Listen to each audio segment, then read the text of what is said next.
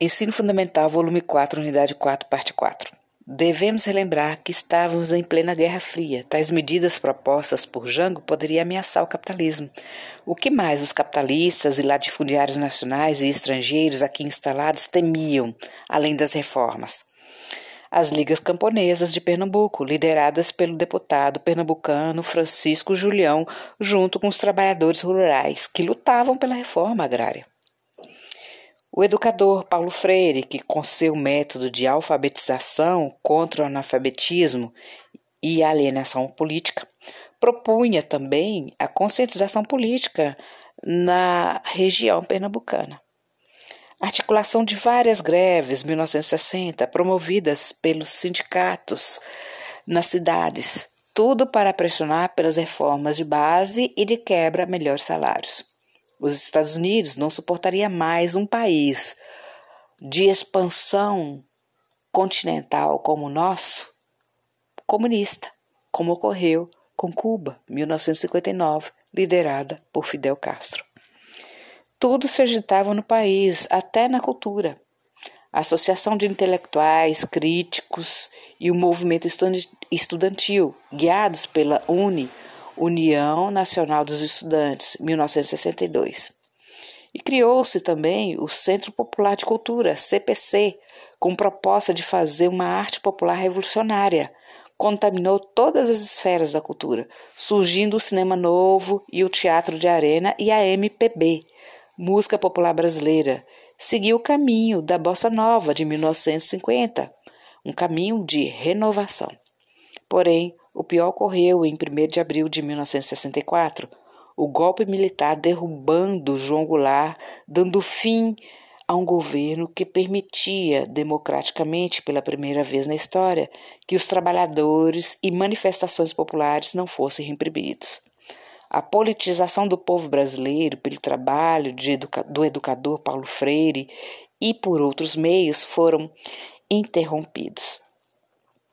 Como os militares justificavam o golpe, o medo do avanço do comunismo e acabaram também manipulando a classe média para que ela visse no movimento popular a perda da sua condição econômica. Fotos, gravuras, legendas. Tanques atravessam as ruas do Rio de Janeiro durante o golpe militar de 1964 anunciando o terror e a repressão que a ditadura faria cair sobre a população.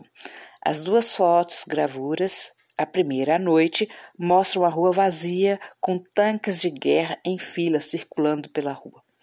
A segunda foto, pela manhã, os tanques circulam nas ruas com algumas pessoas curiosas, né?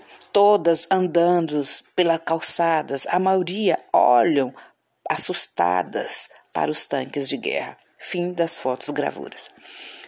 Página 114. As características da ditadura. Durante 21 longos anos, a ditadura, sob o comando dos militares e com o apoio da sociedade civil, sim, a sociedade civil deixou que isso acontecesse. Durante esse período ocorreu sem liberdade de expressão, organização ou comunicação, não tínhamos. Imprensa censurada, sendo proibido qualquer crítica ao governo. Críticas eram consideradas e julgadas revolucionárias ou subversivas.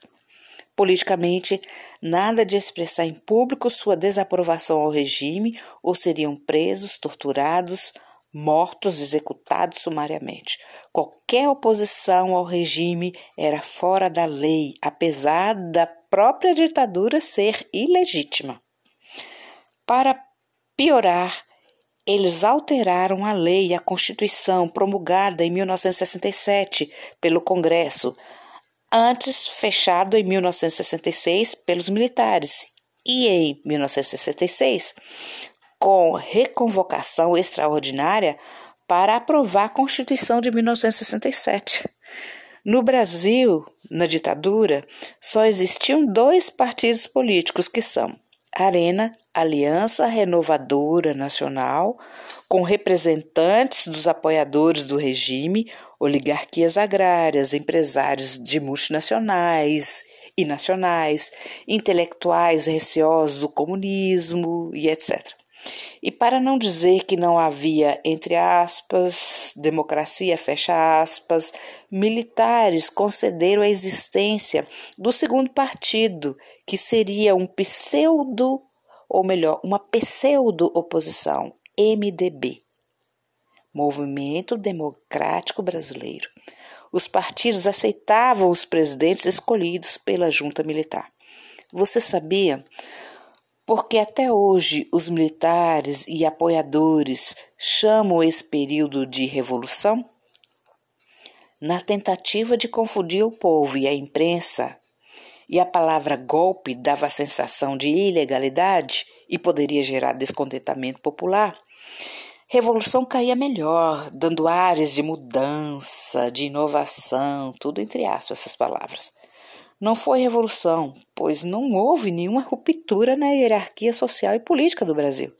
Afinal, o golpe militar manteve os interesses capitalistas e impediu que ocorressem as reformas sociais, tendo no poder os militares que representavam a elite capitalista. Página 115. Os chefes de Estado, presidentes durante a ditadura. Primeiro, Humberto de Castelo Branco, 1964 a 1967, Arthur da Costa e Silva, 1967-1969, Emílio Garrastazu Médici, 1969-1974, Ernesto Geisel, 1974-1979, e o último presidente militar, João Batista Figueiredo, 1979-1985.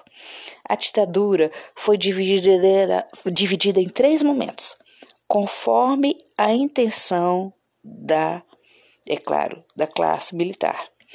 Primeiro momento, fortalecimento da ditadura, 1964-1968.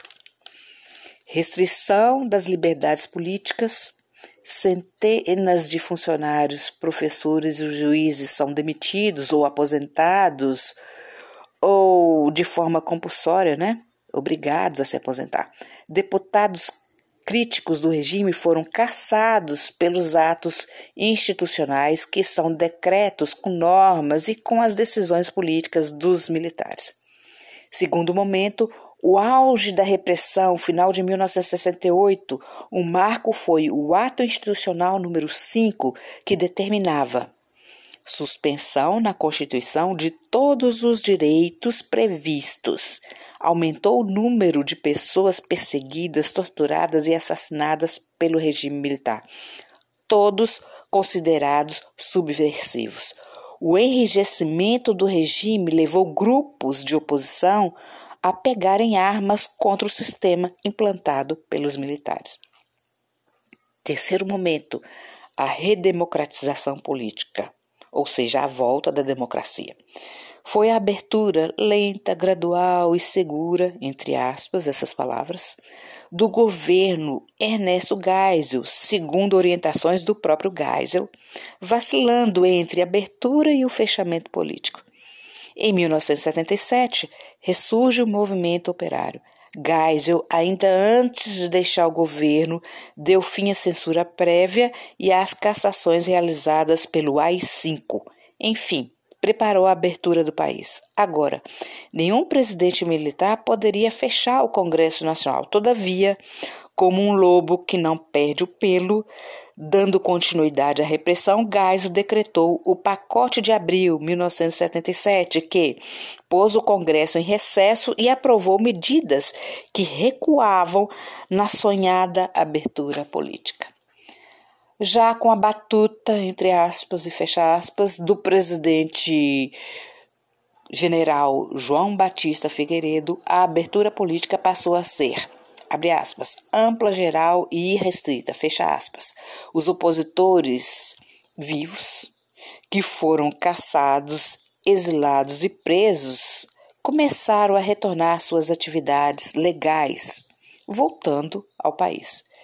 Criaram-se novos partidos, O ápice disso tudo foi o movimento Direta Já, 1984, para voto direto para presidente da República. Em sem termos, um colegiado, sem termos, um colegiado militar escolhido pela população. Melhor dizendo, sem termos um colegiado militar, o presidente deveria ser escolhido pela população. Olha para você ver o que faz a falta de uma vírgula. Página 116. Texto complementar: Guerrilheiros ou terroristas? Foi, na realidade, uma noite do povo. Abriu aspas e fechou aspas. Publicou o Globo em sua edição do dia seguinte. Espetáculo de gala no estádio do Pacaembu, em São Paulo. Pelé teria festejado seu milésimo gol se o resultado fosse o contrário. Mas foi o Corinthians que marcou quatro gols no Santos. Pelé permaneceu na soma de 996 gols ao longo de seu inigualável desempenho como jogador de futebol. No intervalo do jogo, a torcida movimentava-se, agitada. Possantes holofotes cobriam com um véu branco o gramado verde do Pacaembu. Nos vestiários, os times recobravam fôlego. Súbito, um ruído metálico de microfonia ressoou pelo estádio. Cessaram as batucadas, silenciaram as cornetas, murcharam as bandeiras em torno de seus mastros. O gramado vazio aprofundou o silêncio curioso da multidão. O locutor pediu atenção e deu a notícia inusitada para um campo de futebol. Foi morto pela polícia o líder terrorista Carlos Marighella. Frei Beto, batismo de sangue, guerrilha e morte de Carlos Marighella. Quem foi Carlos Marighella? Será que ele foi de fato um terrorista ou essa era uma imagem propagada pelos líderes da ditadura? Segundo o texto, a morte de Marighella foi noticiada ao público em meio a uma partida de futebol. Em sua opinião, o que explica esse anúncio excepcional? Faça uma pesquisa na internet, em livros, revistas ou jornais sobre a atuação dos grupos guerrilheiros no Brasil no período ditatorial brasileiro. Em sua opinião, os guerrilheiros devem ser considerados terroristas? E o Estado que praticava a tortura e o assassinato a quem se posicionava e lutava contra a ditadura também poderia ser considerado terrorista? Fica a dica: filme Batismo de Sangue de 2007, na página 117. Página 118 civis na ditadura. Quem atuou na ditadura apoiando os militares? Sim, eles não agiram sozinhos. Camadas conservadoras da sociedade brasileira, nós já ouvimos isso, maior parte da classe dominante no campo e na cidade, e uma grande parte da classe média e alguns poucos membros da Igreja Católica apoiaram a ditadura. Há registro de envolvimento da iniciativa privada, empresas que apoiaram e financiaram operações clandestinas de repressão, tortura, perseguições, tudo praticado no Brasil. Mencionemos agora o apoio diplomático e de tática militares e de tortura fornecida pelos Estados Unidos em treinamento aos nossos policiais e militares, sem esquecermos dos empréstimos feitos ao Brasil. E o medo de perder a hegemonia sobre o Brasil para a União Soviética. Portanto, alguns dizem que foi uma ditadura devido à intensa participação civil, não sendo só ditadura militar. Apoio civil ao golpe. O Globo, editorial, Rio de Janeiro, 2 de abril de 1964. Ressurge a democracia. Vive a nação dias gloriosos, porque souberam unir-se todos os patriotas, independente de vinculações políticas, simpatias ou opinião sobre problemas isolados, para salvar o que é essencial: a democracia, a lei e a ordem. Graças à decisão e ao heroísmo das Forças Armadas, que, obedientes a seus chefes, demonstraram a falta de visão dos que tentavam destruir a hierarquia e a disciplina. O Brasil livrou-se do governo irresponsável, que insistia em arrastá-lo para rumos contrários à sua vocação e tradições. Como dizíamos no editorial de anteontem, a legalidade não poderia ser a garantia da subversão, a escora dos agitadores, o anteparo da desordem. Em nome da legalidade, não seria legítimo admitir o assassínio das instituições, como se via fazendo diante da nação horrorizada. Qual é a visão que o jornal expressou em relação ao golpe de 1 de abril de 1964? Porque os jornais mais importantes do país apoiaram a ditadura, até mesmo chamando de, eh, abre aspas, democracia, fecha aspas, como você viu no artigo citado? De quem eram esses jornais e quais interesses serviam? Apesar de a imprensa ser livre para noticiar o que quiser, vocês consideram que nos dias de hoje ela nos apresenta as diferentes versões sobre os fatos ou está comprometida com determinados interesses políticos, econômicos e ideológicos, dando-lhes privilégios? Por quê? Faça os exercícios.